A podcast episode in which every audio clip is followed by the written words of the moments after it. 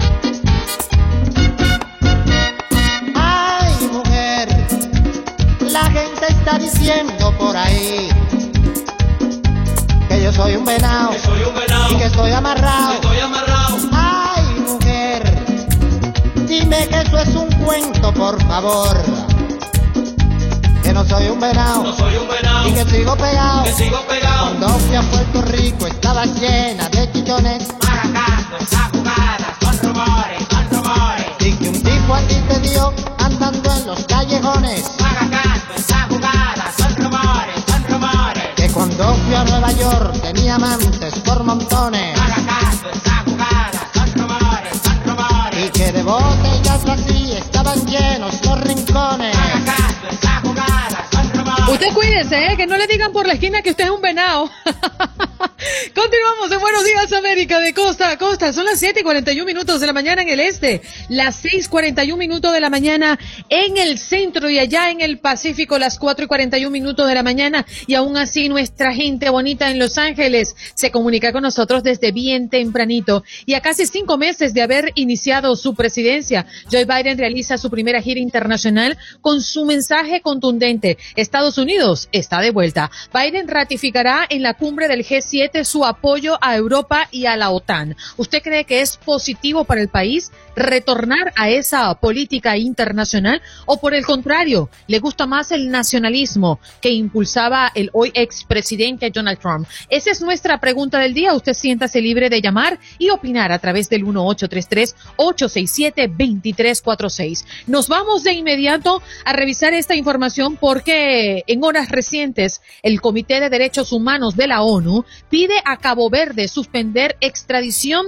de Alex Saab. Esta dependencia de Naciones Unidas pide que este trámite sea suspendido mientras se pronuncia de fondo sobre el caso del empresario colombiano que fue arrestado hace un año en la isla africana, señalado por Estados Unidos de ser el testaferro de Nicolás Maduro.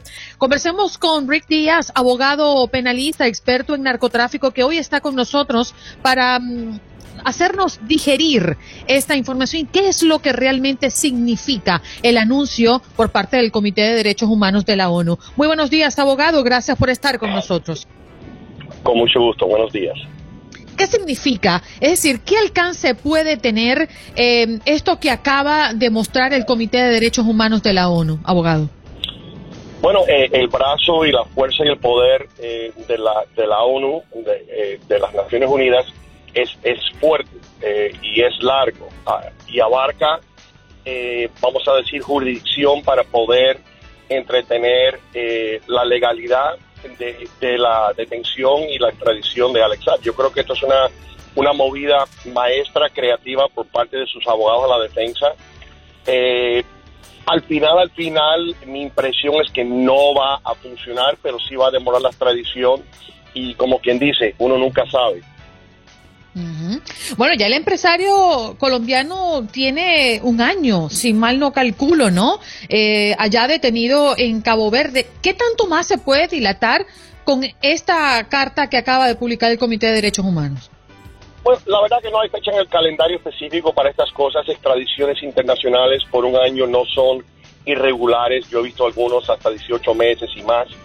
eso no me sorprende ni, ni, ni me alarma. Pero eh, las Naciones Unidas, que está eh, conformada por unos 190 y pico países, tiene un consejo y esto es un tema donde, donde ellos tienen el derecho de pedir una evaluación del caso para ver si ha habido violaciones de derechos humanos y segundo para, para eh, enfatizar y tratar de forzar una atención médica inmediata. son, son dos solicitaciones yo creo que la de la resolución médica y atención médica eh, se va a conceder de manera muy rápida porque eso es una cosa que obviamente cae en el brazo de, en el ámbito de derechos humanos.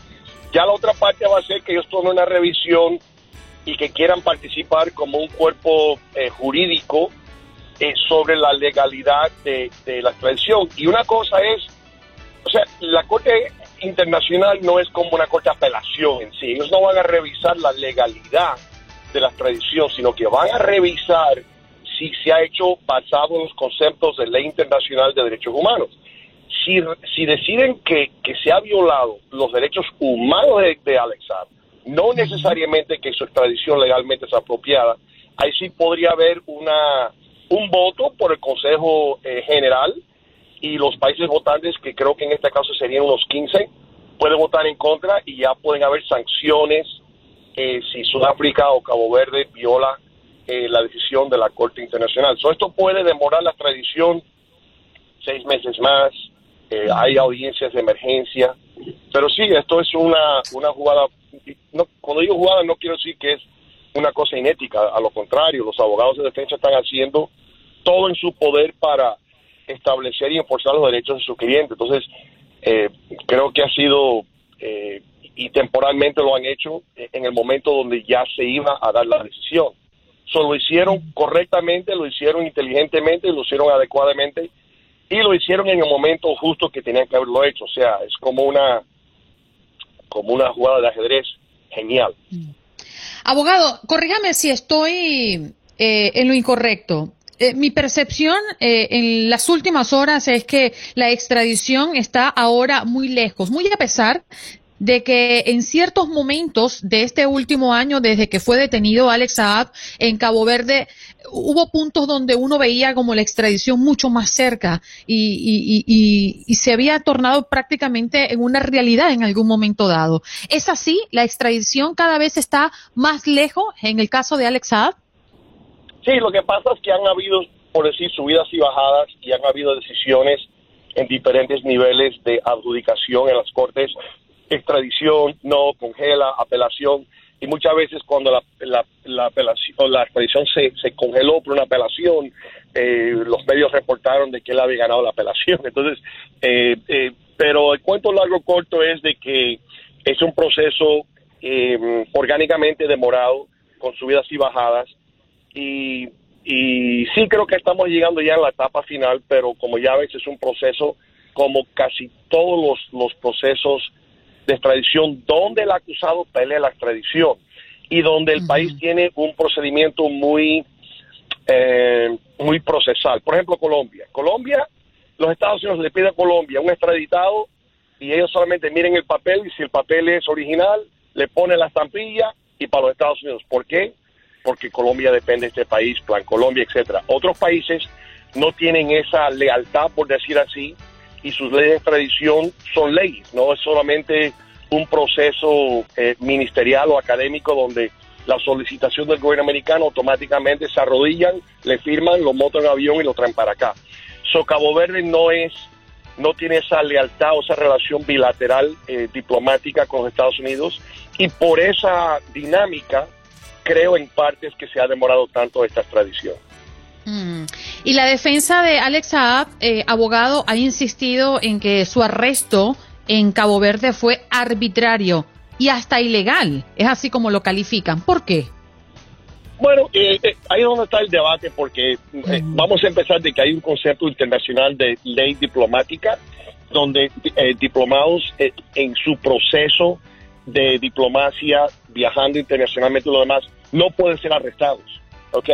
So, técnicamente, eso es una buena defensa. Ahora, ¿qué pasa?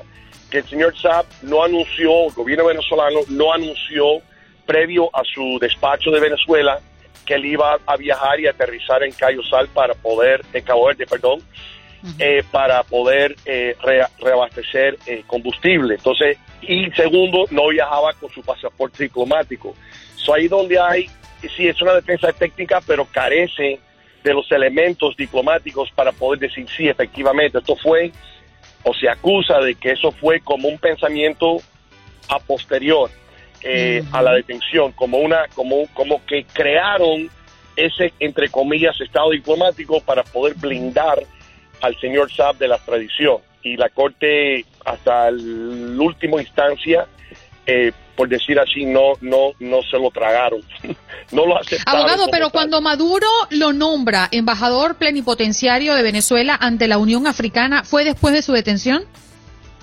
Sí, o sea, él, él, bueno, él dice que eh, básicamente de la manera que la Corte lo ve es como si fuera una, un apostillo eh, eh, posterior con aplicación retroactiva. Es decir, antes de que él se montara en el avión, el gobierno venezolano no siguió el protocolo internacional de avisar a un país extranjero que estamos mandando un diplomado llamado Alex Saab con estas intenciones y que va a viajar a tu país para reabastecer. O sea, que como que no cumplieron con los requisitos técnicos formales.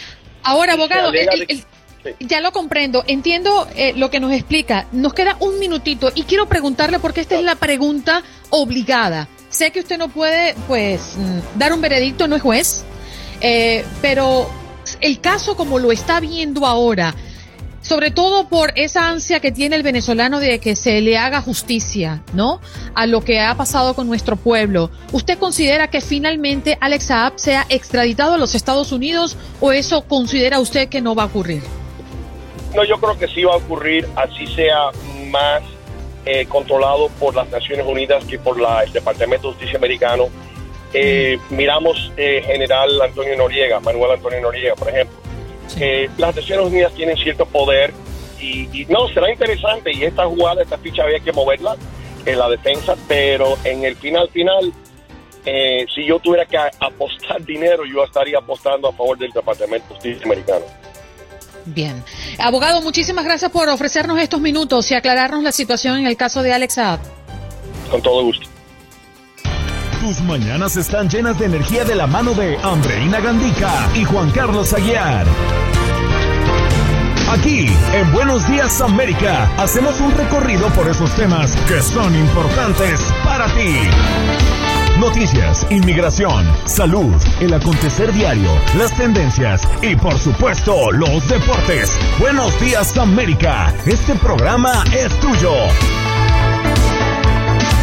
Hello, hello, buenos días, América de costa a costa. Ya son las 8 de la mañana, hora del este, y esto quiere decir que estamos ya entrando a nuestra tercera hora de programa. Recuerde que vamos hasta las 10 de la mañana, hora del este, y usted no solamente puede escucharnos en más de 25 emisoras en todo el territorio nacional. Hay muchas maneras de escuchar y ver Buenos días, América. En este momento iniciamos nuestra transmisión a través de nuestro Facebook Live. Lo hacemos de manera simultánea con más de 25 emisoras y además también recuerde que existen aplicaciones para escuchar la radio completamente en vivo. Si usted tiene que movilizarse de su ciudad, tiene que viajar o quiere recomendarle este programa a su familiar o a un amigo, pues hágalo. Dígale que descargue Euforia, que descargue TuneIn o cualquier otra aplicación que sirva para escuchar la radio en vivo de manera gratuita y así podrá escucharnos. Si entra y nos busca como TUDN Radio, recuerde que en las redes sociales somos Buenos Días AM en Facebook,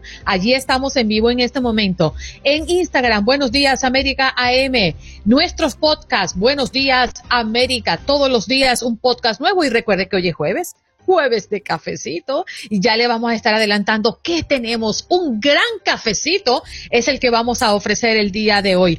Jorge Acosta en los controles. Olga Betancur en la producción del espacio y el parcero Juan Carlos Aguiar ya está listo y conectado con nosotros. Buenos días, parce, ¿cómo usted amanece? Mi querida Andreina, tenga usted muy buenos días. La saludo desde McAllen, en Texas, la mañana de hoy, jueves 10 de junio del año 2021.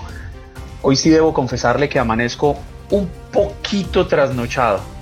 ¿A qué hora Finalmente, el retraso del vuelo de ayer nos terminó trayendo aquí a la ciudad. Aterrizamos a las dos y media de la mañana. Llegamos, el carro ya no estaba disponible, no había carro para rentar, no había nada. Al hotel llegamos hace más o menos dos horas y media, pero bueno, había un compromiso explícito con usted de estar aquí en la mañana de hoy y aquí estoy.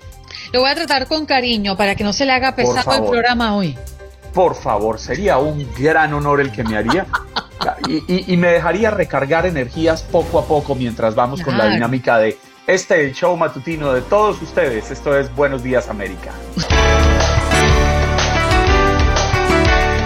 Nos vamos de inmediato con nuestro próximo invitado para abordar un tema que toca a Venezuela, a Cuba Irán y por supuesto Estados Unidos reaccionando ante ello. Y es que la administración del presidente Biden está instando a Venezuela y a Cuba a rechazar dos buques de guerra iraníes que se cree que transportan armas destinadas a ser transferidas a la ciudad de Caracas, al tiempo que promete que Estados Unidos tomará medidas apropiadas para disuadir lo que ve como una amenaza. Ya lo tenemos listo y en nuestro eh, streaming, allí está Eduardo Guzmán, coronel venezolano retirado. Muy buenos días, señor Guzmán. Muchas gracias por estar con nosotros.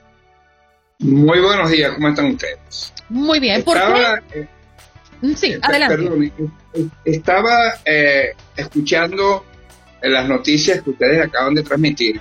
Y bueno, que es muy importante el viaje del presidente Biden a Europa. Y bien sabemos los analistas políticos y quienes estamos vinculados a agencias de inteligencia internacional que este periplo que está haciendo el presidente Biden no forma parte de la geopolítica de los Estados Unidos. Debemos recordar que una vez que Biden asume el poder, eh, eh, declaró que el presidente Trump era un bandido. Eso indudablemente repercutió en la Unión Europea de manera tal que ahora va a remendar la inmensa equivocación de aquella declaración inoportuna e innecesaria, porque dentro del marco de la política que hizo eso, presionar a Rusia para que se acerque más a China. Ahora, él sabe que viene un mundo bipolar de nuevo, viene una reunificación de una nueva geopolítica internacional que obliga a los Estados Unidos ahora, por recomendaciones de su equipo de asesores de que se acerque rápidamente a Europa. No es que le va a decir lo que él quiere escuchar. La política esta de enfrentarse al presidente Putin, que junto con el presidente Trump era el obstáculo mayor para la continuación del, Estado profundo dentro del marco del globalismo, eh, fue gravemente mejor. Hoy está tratando de, eh, eh, de, vamos a decir en términos venezolanos, de capotear la grave declaración que dio contra el presidente Putin. Por otro lado, vimos con bastante sorpresa la visita de la vicepresidenta Kamala Harris a México y a Guatemala. En una, fue infeliz su presencia allí. Sus declaraciones no tocó los temas fundamentales que existen en las relaciones entre México y los Estados Unidos y el istmo centroamericano, que es de otro orden y de otra naturaleza, y bien eso lo saben los norteamericanos que han pasado por la Casa Blanca después del año 50 para acá, que se instalan la, la nueva estructura geopolítica para gobernar un mundo en paz, que la política norteamericana, y lo digo yo en este libro que acabo de publicar en los Estados Unidos, en, en idioma eh, eh, español y en idioma inglés, lo que yo vi el 3 de noviembre. Allí hay una descripción, un análisis geopolítico y geoestratégico de lo que viene ocurriendo en los últimos 65 años en la política norteamericana, indiferentemente de republicanos y demócratas. Parte de una declaración infeliz que dio el presidente Truman cuando reemplaza al muerto presidente Roosevelt de que, de que Hispanoamérica era el patio trasero de los Estados Unidos. Eso fue Guzmán, nos parece sumamente interesante los puntos que toca, pero es que se nos está agotando el tiempo y nos gustaría hablar eh, definitivamente del tema que hoy tenemos sobre la mesa y para lo cual lo hemos citado. Y Estados Unidos está haciendo una advertencia dura a Venezuela y a Cuba eh, para que no dejen entrar estos barcos iraníes. Eh, quisiéramos saber, según su punto de vista, por qué se levanta esta sospecha de que se están transportando armas y qué es lo que podría estar ocurriendo en las próximas horas. Mire, eh, lo de la presencia y lo de la penetración del, gobierno de Irán, de los ayatolás, en la política venezolana, no comienza con el presidente Maduro.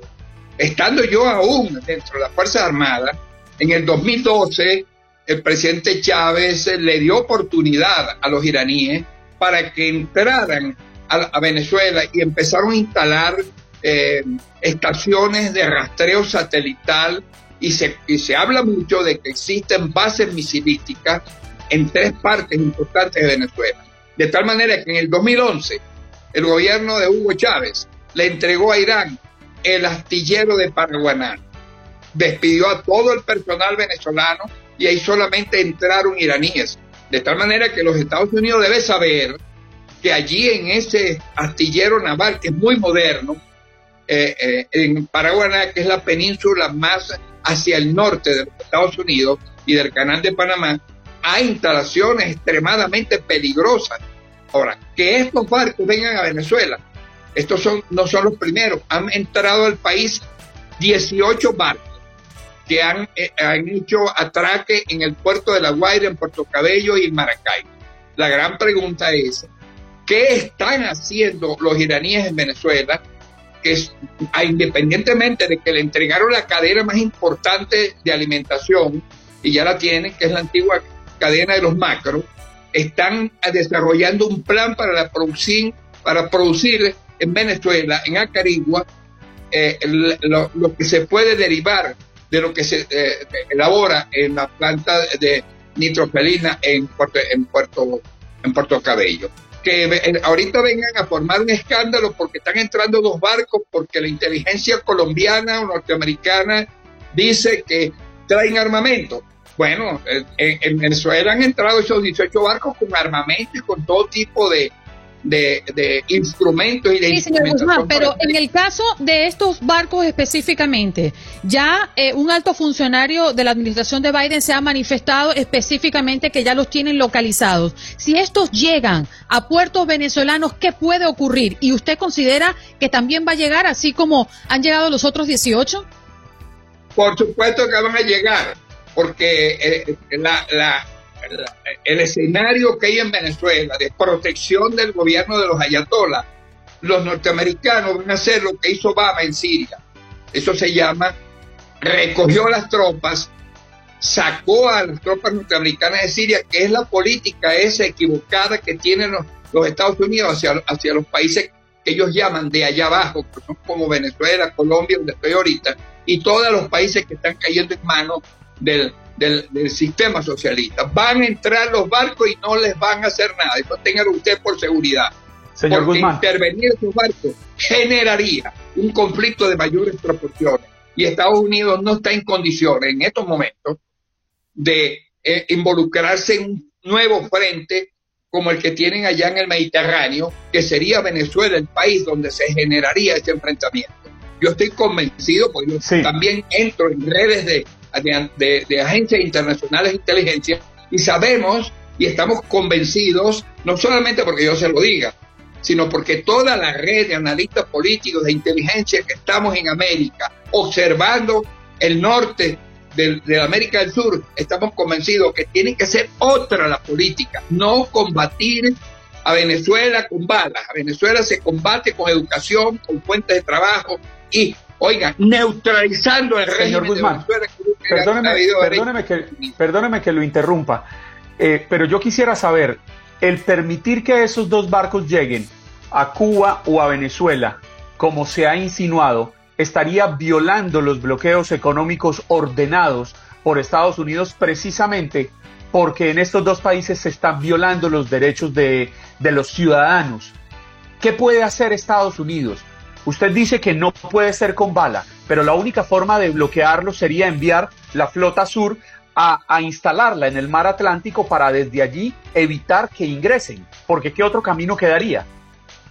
Todo eso que usted dice es correcto, pero la, eso tiene que desarrollarse dentro del marco de una política diferente a la que tiene Estados Unidos, la cual es la, considero el país más demócrata y respetuoso de los derechos ciudadanos y del debido proceso, que no lo están haciendo. Usted no puede seguir con la política de invasiones, de presiones, de amenazas. Ya llevamos 21 años los venezolanos y usted no tiene idea de lo que está pasando en Venezuela. Usted tiene algunas referencias, pero lo que vive Venezuela es un holocausto de, de cara a los organismos internacionales lo de los barcos es intrascendente. Sí, pero es que precisamente, precisamente son, precisamente son líderes venezolanos los que han pedido una intervención militar. Estados Unidos, independiente del gobierno que haya estado, sea republicano o demócrata, se ha abstenido de una intervención militar directa en Venezuela. Por lo tanto, lo que ha buscado es el impulsar una salida pacífica en su país. Lamentablemente no podemos continuar con la entrevista al aire, tenemos que hacer una pausa. Eduardo Guzmán, coronel venezolano retirado. Tu prioridad, sino también la nuestra. Sino también la nuestra. Buenos días, América, con, los, expertos.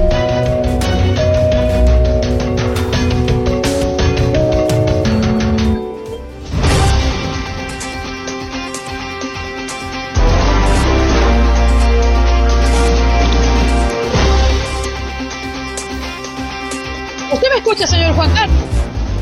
Perfectamente, sí, señora. Lo que no me puedes ver, pero ya vamos a solucionar ese problema. No, se no la estoy viendo, pero la estoy escuchando perfectamente. Usted me dice qué hacemos. No, continuamos. Esto no lo para nadie. Señoras y señores, esto es Buenos Días América de Costa a Costa. Gracias por continuar con nosotros y por participar, sobre todo en nuestro programa. Recuerden que este programa es suyo y puede llamar a nuestro número en cabina. 1-833-867-2346 es nuestro punto de contacto, nuestra línea telefónica. Esperando a nuestro invitado porque vamos a hablar de la resiliencia y lo importante que es en estos tiempos, Juan Carlos, contar con esa compañía, con la resiliencia. Y lo importante, aclarar qué es resiliencia, es esa inmensa capacidad que tienen los seres humanos para reponerse de los dolores que logran casi que derrotarlos, abatirlos, hacerlos caer de rodillas, pero los seres humanos logramos reponernos, logramos ponernos en pie, enfilar la mirada hacia adelante y emprender nuevamente el camino. Eso es la resiliencia. Y es tan importante, Andreina. Sí, es importante primero para mm, quizás sentirnos más tranquilos. Yo creo que la resiliencia, lo principal es el bienestar que puede ofrecernos a nosotros como seres individuales. Esa idea de que las cosas que pasan tienen solución de que hay que buscarlas y no paralizarnos, ¿no? Ante las adversidades. Yo creo que eso, e, esa es una valoración sumamente importante eh, a la hora de tomarla en cuenta y entender, ¿no? Al final del camino para qué sirve y sobre todo en estos tiempos cuando hemos tenido en muchas oportunidades que armarnos de valor y ver el lado positivo de las cosas que nos ocurren. Estamos vivos y aquí estamos compartiendo con cada uno de ustedes. Vámonos de inmediato con nuestro invitado porque justamente para ello está aquí Jacques Giraud, autor, master coach y mentor, para hablar de cómo podemos ser resilientes y convertir las dificultades en oportunidades. Muy buenos días, ¿cómo te encuentras? Hola Andreina, ¿cómo estás? Juan Carlos, buenos días. Enséñame por favor a pronunciar bien tu nombre. Mira, eh, se escribe Jaques, pero se pronuncia Jack y Giraud es el apellido. Soy venezolano, pero bueno, familia Se te nota por el nombre. bueno, adelante, Jack. ¿Cómo podemos nosotros em, primero entender qué es la resiliencia y para qué nos funciona? Eh, bueno, particularmente la resiliencia es un es una habilidad que podemos aprender los seres humanos, pero igual nacemos con ella. Es como nuestra capacidad de poder sobreponernos sobre crisis, sobre dificultades y cuando yo me sobrepongo sobre una crisis o una dificultad, aprendo algo sobre esa experiencia, tengo unas tomas de conciencia y luego posteriormente tomo acción correctiva para poder corregir lo que necesite corregir. Entonces es mi capacidad de sobreponerme sobre las dificultades. Un concepto, Andreina, que antes no se usaba, se usaba en la ingeniería, imagínate. Y, y obviamente después de este año pandémico, la gente lo tomó de moda y lo empezó a utilizar. Jax, muchas veces se ha repetido que quizás el golpe más duro que puede enfrentar un ser humano es la pérdida de un hijo. Y ejemplos hay muchos, millones, infinidad de personas que se han logrado reponer a esto o han aprendido a vivir en medio del dolor. ¿Si es realmente el golpe más duro que puede recibir un ser humano en vida? Em, sí, porque el paradigma natural es que nosotros enterremos o despidamos a nuestros padres y digamos que el antiparadigma es que nosotros nos corresponda enterrar o dejar ir a un hijo. Eh, sí, es complicado porque tenemos muchos apegos y además no solamente luchar contra el apego natural del, del amor o la relación que tengamos con un hijo, sino el romper ese paradigma habitual de que los padres son los que nosotros enterramos y no a nuestros hijos. Sí, requiere una, un trabajo interno diferente, más profundo, más conciliador incluso más compasivo con nosotros mismos, porque cuando perdemos un hijo, normalmente los padres empiezan a tenderse o a echarse culpa por eso. Mm. A ver, mm, ¿por dónde empezar? Porque cuando no somos o no practicamos la resiliencia, a veces es complicado entender cómo hacerla parte de nuestras vidas. ¿Cuál es tu mejor recomendación, Jax? Mira, la mejor recomendación es que así como cambiamos de teléfono cada año o cambiamos de equipos digitales o tecnológicos cada año o dos años, nosotros tenemos que tener un tiempo de fortalecernos. Eh, las personas necesitan tener, como así como tenemos un cargador de teléfono en el carro o en la casa o en la oficina o cerca de la mesa de noche para dormir, necesitamos cargadores, pero para nosotros. Las personas necesitan fortalecer su conciencia, hacer un proceso de autoconocimiento y cuando yo fortalezco mi parte interna y obviamente mi inteligencia emocional se hace más madura, yo soy capaz de manejar crisis de forma diferente y ver quizás el aprendizaje que hay detrás de esa crisis. Cuando yo empiezo a descubrir el aprendizaje que hay detrás de una crisis, ya no es crisis, sino es aprendizaje, es experiencia de vida. Es un problema que tenemos. Los seres humanos no no trabajan mucho ese proceso interno. Quizás este año sí, porque al estar encerrados no nos tocó más que lidiar con nosotros mismos. Y cuando, y cuando nos tocó lidiar con nosotros, nos dimos cuenta que estábamos muy inmaduros para tener ese tipo de herramientas.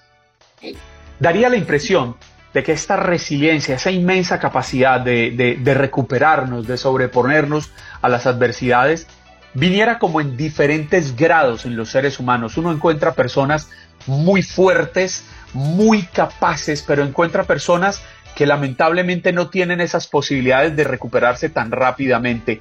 ¿Qué hacer para acompañar y ayudar a estas personas que seguramente en nuestros hogares, en nuestras familias, en nuestro círculo las tenemos? ¿Qué hacer para ayudarlas o para ayudarnos a nosotros mismos cuando somos los que no tenemos esa fuerza interior?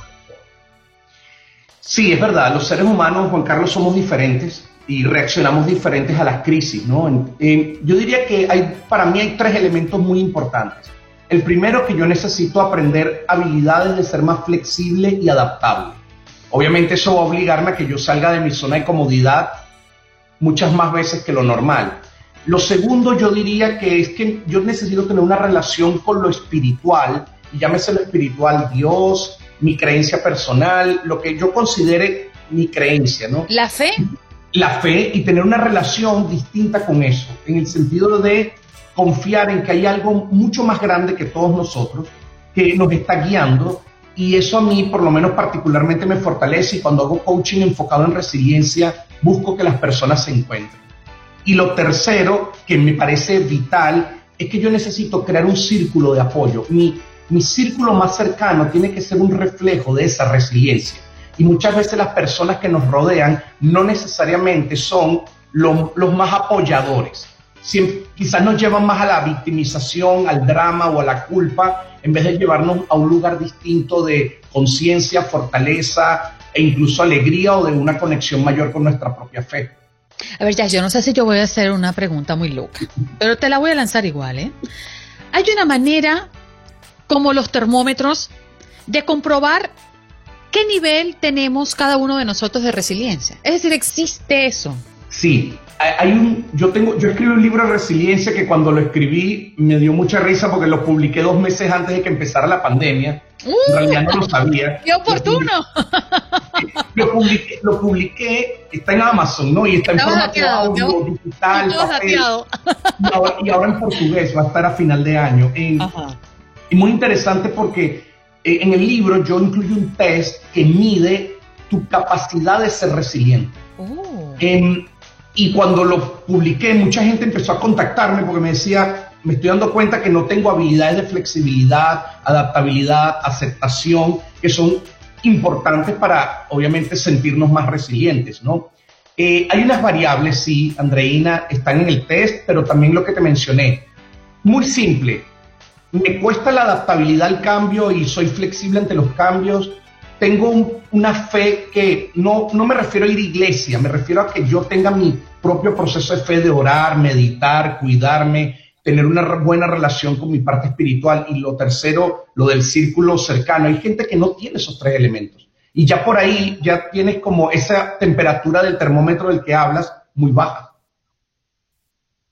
¿Sabe, Jack, que yo siempre me, he hecho una pregunta y es, ¿qué tan importante puede ser prepararnos y tener perfectamente claro que hasta lo más valioso lo podemos perder en la vida para si algún día nos llega a esa situación.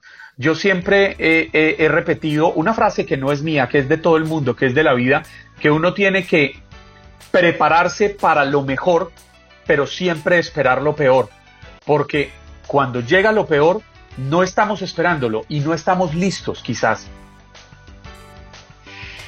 Bueno, yo cambiaría un poco esa frase. yo, lo preparar, yo lo vería así de esta forma. A mí me gusta verlo así. Dios o el universo o la vida me está preparando para algo maravilloso. Quizás eso maravilloso que me está preparando no necesariamente es lo que yo espero. Pero me encanta la aproximación que dices porque obviamente una parte de mí está más abierta o estoy más abierto a que yo puedo lidiar o gestionar quizás algún asunto que no es de mi agrado y la vida está llena de cosas de ese tipo, o sea, está llena de, elementos que nos gustan y elementos que no nos gustan. Si hay que fortalecer la actitud, obviamente trabajar con la actitud neutra es una cualidad importante de la gente resiliente y muchas veces no somos muy neutros, simplemente estamos como constantemente reaccionando emocionalmente ante ciertas situaciones y es porque no tenemos la preparación para eso. Hay un dicho que dice que eres el promedio de las cinco personas que más frecuentas, ¿no? Y eso tiene mucho que ver con eso, con lo que particularmente podemos nosotros mostrar en cuanto a la resiliencia. Sí, definitivamente, lo mencioné. Ese círculo más cercano va a reflejar un poco cómo, cómo tu, tu trabajo interno se manifiesta con otras personas. Normalmente la gente se reúne con quien se siente en agrado, pero también se reúne con las personas con quien tienes elementos en común. Entonces, la idea de que si tú decides el camino de empezar a trabajar en fortalecer tus habilidades de inteligencia emocional y por ende resiliencia, las personas que te rodeen deben, deben de tener una actitud más optimista, deben tener un trabajo espiritual o, o emocional mucho más sólido, quizás personas que logren meditar, que te hagan trabajo interno y que tengan una actitud hacia la vida distinta, optimista, alegría, y, y, es diferente. Y hay personas que obviamente cuando se reúnen con quizás yo diría a veces lo, lo decían en un libro que se llama Gente Tóxica, mm. en, o vampiros que te chupan la energía, obviamente eso no ayuda a tu resiliencia, sino que mantiene como en un pozo o te tiene como en una espiral de desánimo. pero, allí hay un punto interesante, e, ese, ese vampiro es tu marido, tu mamá, una amiga, un primo, tu propio hijo, dependiendo, porque bueno, al marido para votarlo hay que pensarlo dos veces, ¿no? Y si es la mamá tuya, esa no lo puedes cambiar. Sí, definitivamente me ha pasado. No te rías, Juan Carlos. No te rías, Juan Carlos, que es verdad. He, encontrado personas que me lo dicen, que, me, que, han tenido que incluso, a veces no pueden votar al marido o no pueden votar al padre o votar al hijo, pero sí entonces el trabajo es doble, es decir, tu propio trabajo interno y fortalecer las habilidades de resiliencia en esa persona para poder tener algo de masa crítica y apoyo en la casa, que es el lugar más, más común donde estamos. Entonces, sí, Andreina, eso es desafiante, mucho más todavía. Pero la idea es persistir y continuar o llega un momento en el que uno dice, no, definitivamente aquí no puedo y es mejor dar un paso al costado, poniendo el ejemplo del marido, de la esposa, por ejemplo. Eh, he visto casos donde obviamente hay que dar un paso al costado y a veces un cambio de relación puede ser algo muy significativo para la vida de una persona. Em, y en otros casos sí logras crear acuerdos, obviamente, de compromiso, no solamente individuales, de, de formarte, de autoconocerte, de trabajarte emocional y espiritualmente, y, y obviamente empujar a quien sea tu relación en ese momento para que pueda acompañarte en ese proceso. Pero no en todos los casos ocurre y a veces hay que desapegarnos y soltar. Sí, señor. ¿Y dónde podemos conseguirte? Porque no quiero que te me vayas, sino que nos digas dónde podemos encontrarte. Eh, tengo una página, mi página web, jackgiro.com, mi Instagram, H, y, y en, en, Amazon mi libro está súper resiliente, así se llama, y está en Amazon disponible. Muchas gracias. Hello, hello, buenos días, América, de, de costa a costa. Es que estamos vivos y hay que celebrarlo. Sí, estamos vivos, estamos saludables hay que pensar en positivo. A mí Jack me dejó así como esa puerta abierta, continuar eh, visualizando una vida mejor y no distraernos, ¿no? Con otras cosas que no sea realmente el objetivo. Ese camino que nos hemos trazado. ¿No le pasó lo que me pasó a mí con, con, con la participación de Jack? ¿Qué? Yo sentí que quedé recargado. Qué energía tan bonita la que tenía nuestro invitado. Sí, yo sentí que te despertaste finalmente. Qué fuerza interior. No, mire, ya quedé como si hubiera dormido 12 horas. Sí, señor. Y usted lo que ha dormido son dos, ¿no? Dos. Ok, muy no creo que llegue a las dos, pero sí, más o menos. Bueno, vaya, parcero, que usted puede. Usted puede con eso y mucho más. Aquí vamos. Bien, recordándoles que como todos los jueves y los martes también, Raúl Painter nos llega con su editorial, con una opinión, con una gran reflexión siempre. Así que a partir de este momento nos disponemos a escucharlo ah, desde Houston. Adelante, Raúl. Muy buenos días, Andrina y Juan Carlos. Un abrazo muy, muy fuerte para todos esta mañana una mañana cálida de jueves en la que al menos aquí en esta zona metropolitana de Houston llegamos a temperaturas por arriba de los 95 grados y sensaciones térmicas que sobrepasan ya los 105 grados. Así que a estar muy bien preparados para estos calores que anteceden la llegada del verano que arranca, por cierto, oficialmente el domingo 20 de junio. Así las cosas, esta semana culminó la visita que la vicepresidenta de los Estados Unidos, Kamala Harris, realizara a Guatemala y a México, y en donde abordó, como lo anticipamos, los temas relacionados con la migración, la corrupción, el intercambio comercial. Una gira de trabajo que fue criticada por algunos sectores a los que no gustó la frase de la vicepresidenta externada en Guatemala y en la que pedía a los migrantes no venir para acá, refiriéndose, claro, no venir a los Estados Unidos. Sin embargo, se vislumbra en este viaje Andreina y Juan Carlos, la intención de abordar el tema migratoria de otra forma, tal vez menos unilateral de lo que hasta ahora ha sido, y buscando involucrar, sí, los recursos del Estado norteamericano en zonas de posible desarrollo regional en nuestros países de origen, pero también sin descartar la participación y el compromiso de países expulsores. Y pienso que por ahí ya se están apretando las tuercas. Pero mientras eso suceda, ayer tuve oportunidad de platicar en un foro comunitario de Univision Houston con el exsecretario de Relaciones Exteriores, y exsecretario de Economía de la República Mexicana, el doctor Luis Ernesto Derbez, por cierto, actual rector de la Universidad de las Américas Puebla. Y es él quien añade un elemento que podría ser vital, discutible, en el futuro para solucionar de buena forma o de mejor manera el fenómeno migratorio tal y como lo conocemos.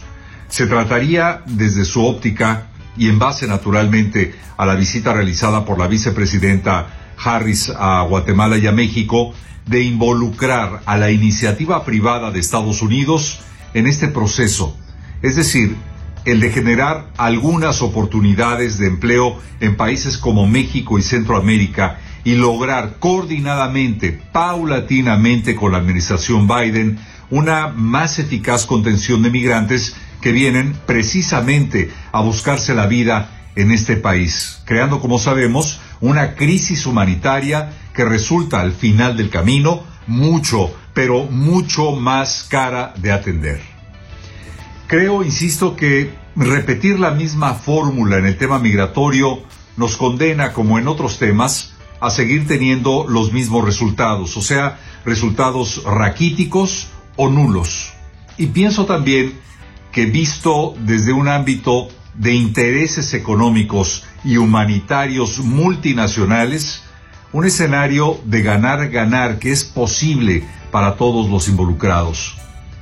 Fíjense, esos más de 40 mil millones de dólares en divisas que envían cada año los trabajadores mexicanos en Estados Unidos, más las divisas que envían nuestros hermanos guatemaltecos, salvadoreños, hondureños, etcétera, etcétera, podrían sin duda rendir mejores frutos, no solo a las familias que reciben ese dinero, sino a la meta última de fortalecernos y mejorar regionalmente. Pero, ¿será este un sueño guajiro? Probablemente, pero al menos insisto, intentemos algo diferente, algo que podría estarse dibujando en las intenciones no públicas de la visita de la vicepresidenta Harris a Guatemala y a México. Es mi comentario esta mañana, Andreina y Juan Carlos. Les mando un fuerte abrazo y nos veremos, por supuesto, la próxima semana. Regreso con ustedes.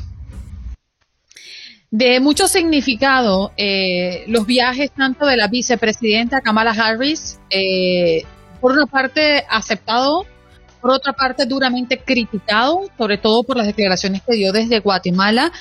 Em, y también, por supuesto, este viaje que apenas comienza para el presidente Biden por Europa. Y creo que la gran expectativa, Juan Carlos, es esta reunión que va a sostener con el presidente ruso. Así es, Andreina, y es que los viajes internacionales generalmente eh, marcan la hoja de ruta que tendrá el presidente de los Estados Unidos frente a la comunidad internacional precisamente, pero eso es algo que no ha podido en este momento tener, que no podrá tener en este momento Joe Biden, porque casi que lo que él tendrá es la continuidad de lo que hizo durante los ocho años que fue vicepresidente de Barack Obama. Además hay que recordar que Joe Biden es un hombre bastante experimentado en materia internacional. Durante muchos años fue el hombre fuerte del Partido Demócrata en el eh, Comité de Relaciones Internacionales del Senado cuando él era senador. Ahora, ¿qué buscará Joe Biden en este recorrido por Europa? Primero, la reunión con el G7, que es importantísima con, el grupo de los países más poderosos para establecer qué va a ser, cómo va a ser a futuro la relación con Rusia, China y estas naciones poderosas que son para ellos hostiles a lo que representa este mundo, este lado occidental del planeta. Pero de otra parte busca restablecer estos conectores que de alguna forma se rompieron durante la administración del hoy expresidente Donald Trump. Y me explico, busca restablecer las relaciones con países que eran considerados aliados, países amigos como Francia, Italia, Inglaterra, busca restablecer esa comunicación directa y en franca armonía con toda la comunidad europea, pero además repotenciar una vez más la OTAN, que es la Organización del Tratado del Atlántico Norte, para demostrar que Estados Unidos está allí. Precisamente desde la Casa Blanca trascendió el eslogan de este viaje del, del presidente Joe Biden, perdón, y es que la frase es poderosa y contundente, creo yo. Estados Unidos está de vuelta. El presidente Biden se reunirá en primera medida con el primer ministro británico Boris Johnson, se reunirá con la reina Isabel de Inglaterra, Isabel II, pero como usted muy bien lo dijo, va a reunirse con el presidente ruso, con su homólogo ruso Vladimir Putin. Con él va a discutir temas que son bastante tensos. En primer lugar, los hackeos recientes de los que ha sido víctima Colonial Pipeline, de los que ha sido víctima el gigante cárnico, pero también va a hablar acerca de las elecciones en Estados Unidos y cómo se ha denunciado que desde Rusia han sido interferidas. Por eso es que es muy importante este viaje, Andreina. Sí, y además también Biden eh, tratará de tranquilizar a, sus aliados sobre el papel de Estados Unidos en la distribución de la vacuna contra el coronavirus. Es un tema pendiente, es un tema puntual, es un tema de importancia mm, eh, principalmente para el presidente y para este país de cara al mundo, ¿no? Se espera que el presidente haga un anuncio importante relacionado con la producción mundial durante esta cumbre de G7 el día de hoy, según este, los analistas cercanos ¿no? al presidente y como señal del papel que desempeñará la pandemia en el primer viaje de Biden, este pues llevará consigo a uno de sus principales asesores en materia de coronavirus, a Jeff Chance. Así que hay muchos aires de optimismo en relación a mm, la recuperación del mundo de cara a esta pandemia, Juan Carlos. Sí, Andreina, por eso es que este, este viaje y estas reuniones que va a tener Joe Biden son interpretadas por los expertos internacionales como una especie de baño fresco precisamente para repotenciar esas relaciones transatlánticas que enfrentaron, enfrentaron momentos muy duros, muy álgidos durante los cuatro años que duró la administración de Donald Trump. Recordemos que Donald Trump cuestionó bastante y fue bastante duro al criticar la existencia y el financiamiento especialmente que tenía Estados Unidos de la OTAN, esta organización del Tratado del Atlántico Norte que de alguna forma sirve como de muro protector de defensa en primera línea de la comunidad europea frente a lo que podrían ser las intenciones expansionistas de potencias poderosas del otro lado del planeta, como son Rusia, eh, como puede ser la misma China, como puede ser Corea del Norte, como puede ser Irán. Eh, lo que llama la atención es que desde el Partido Republicano hay cosas que no ven con buenos ojos, pero en su momento sí vieron con buenos ojos las relaciones que parecía tener el presidente Donald Trump con eh, su homólogo Vladimir Putin. ¿Cuáles van a ser los resultados de estos encuentros cruciales?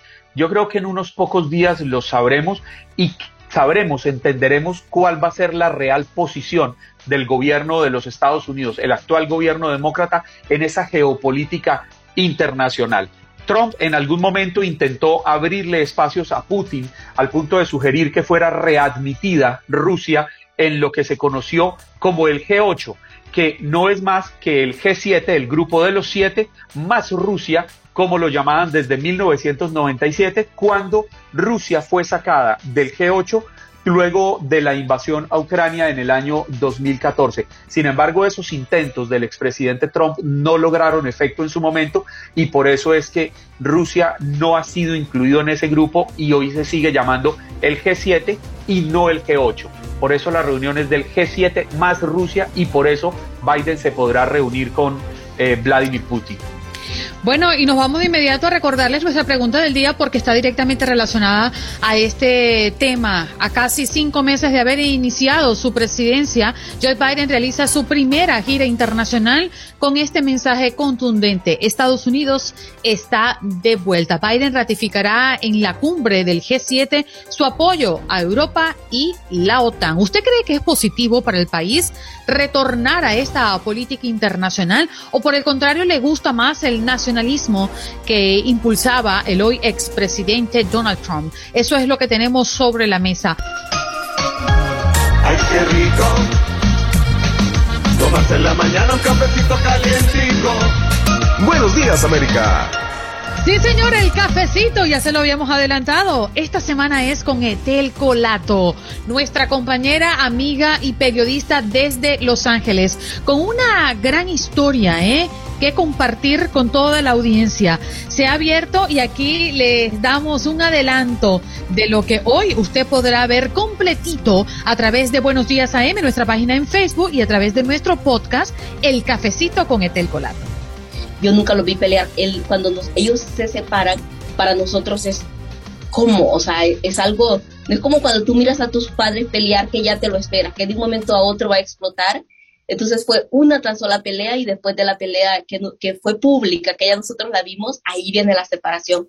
Entonces recuerdo a mi padre decir, este, mm, aquí en la casa nada ha cambiado, porque yo pensaba en mi niñez y quizá en mi, en las ilusiones que te, que te, que te tornas de niño, que ella iba a llegar de sorpresa un día de la madre, que ella iba a llegar de sorpresa una Navidad. Entonces siempre me recuerdo los días de las madres y las Navidades, ver para la puerta. Estaba, allá estaba el show enfrente, pero yo estaba viendo para la puerta. Aquí estaba la celebración en la casa, pero yo veía para la puerta porque creía que iba a llegar de sorpresa. Y nunca pasó. Eso no pasó nunca, nunca llegó.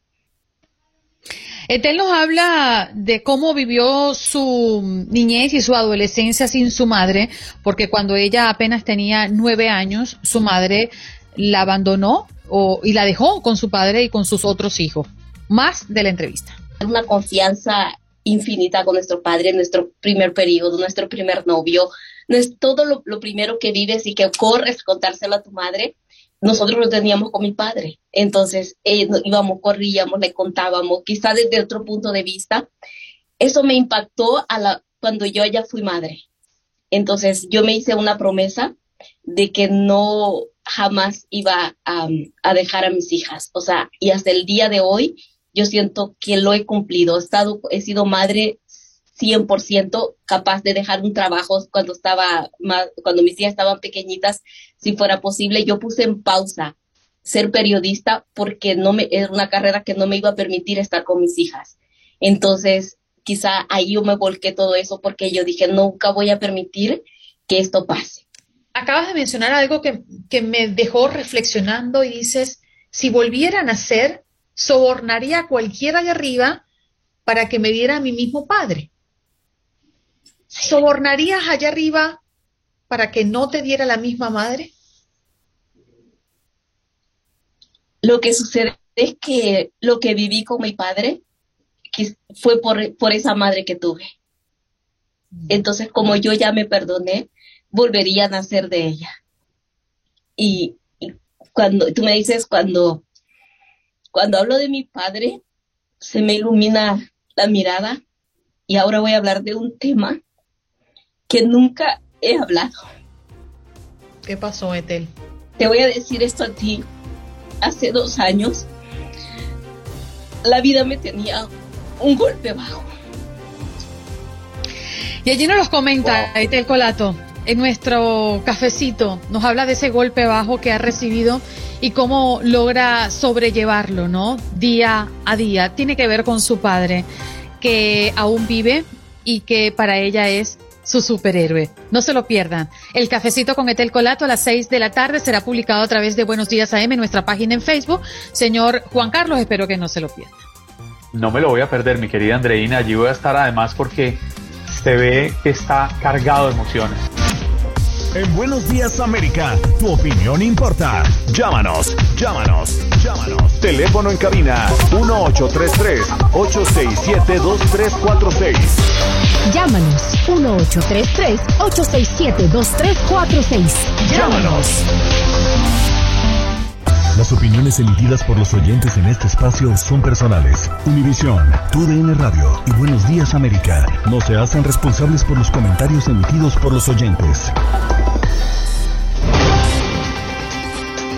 Bueno, y estamos en la recta final del programa para seguir conversando de los viajes, tanto en este caso de la vicepresidenta Kamala Harris, su visita a Guatemala y a México. Ya tenemos a Benjamín Hedan, experto en América Latina. La inmigración y la lucha contra la corrupción han sido algunos de los temas que ha abordado la vicepresidenta. ¿Cómo estás, Benjamín? Gracias por estar con nosotros.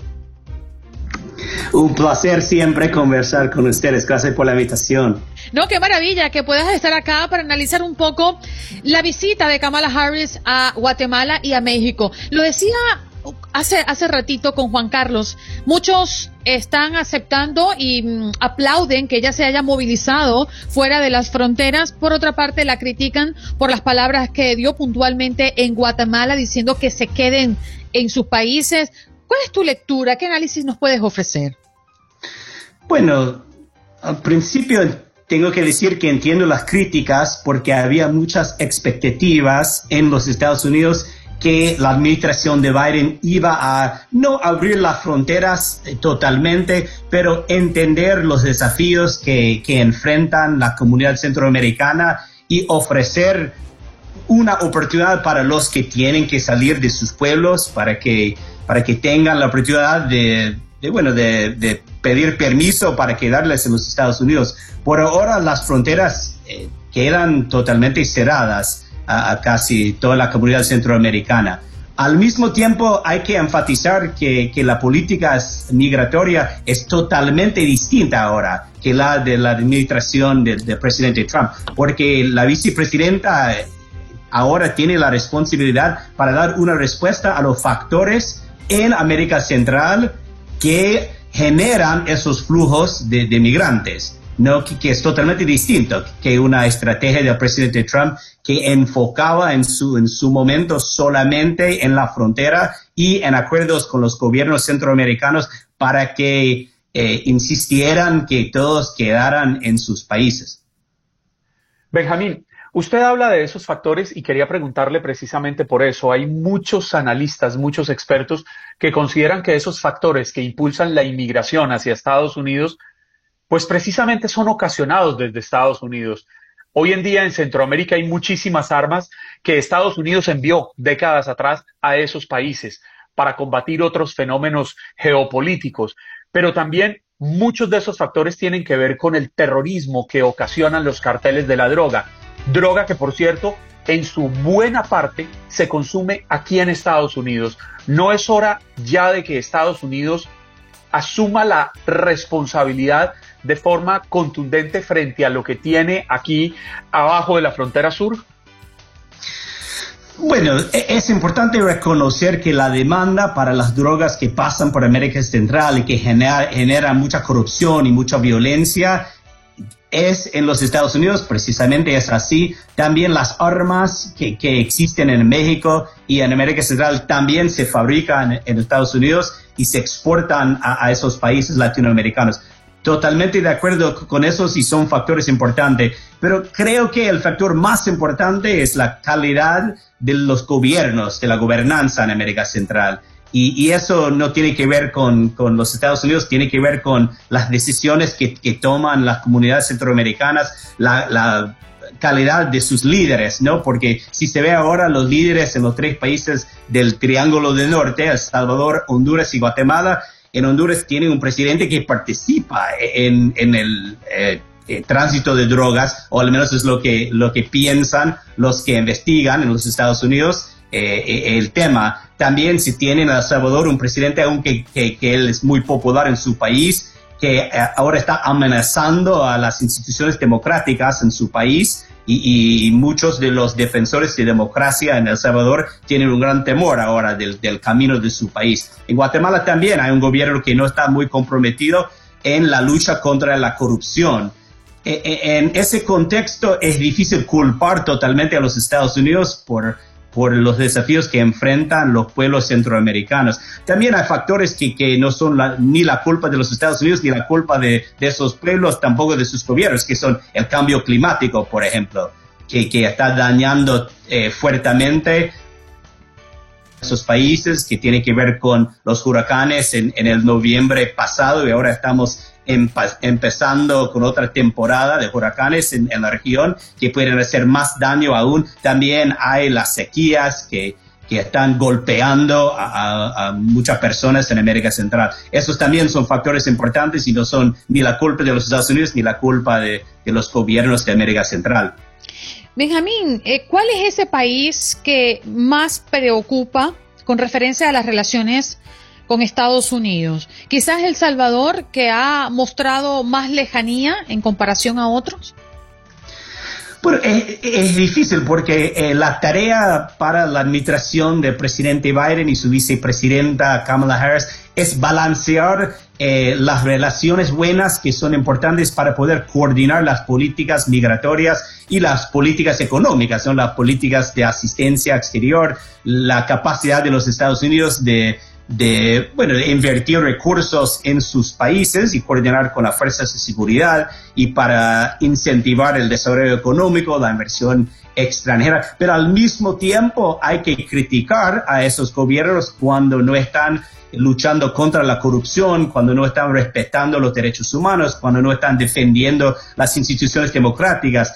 En ese contexto, para mí es una tarea muy complicada para la administración de Biden, que es balancear esos factores para mantener relaciones pragmáticas, pero al mismo tiempo tener la capacidad de criticar cuando, cuando sea necesario y de defender la sociedad civil cuando hay amenazas contra los que luchan contra la corrupción, por ejemplo. Y, Kamala Harris está haciendo esto en una forma muy energética, ¿no? Que está invitándoles a, visitarle en la Casa Blanca para, para mantener conversaciones con representantes de la sociedad civil que tuvieron que huir de sus países porque no, no podían continuar con su lucha contra la corrupción.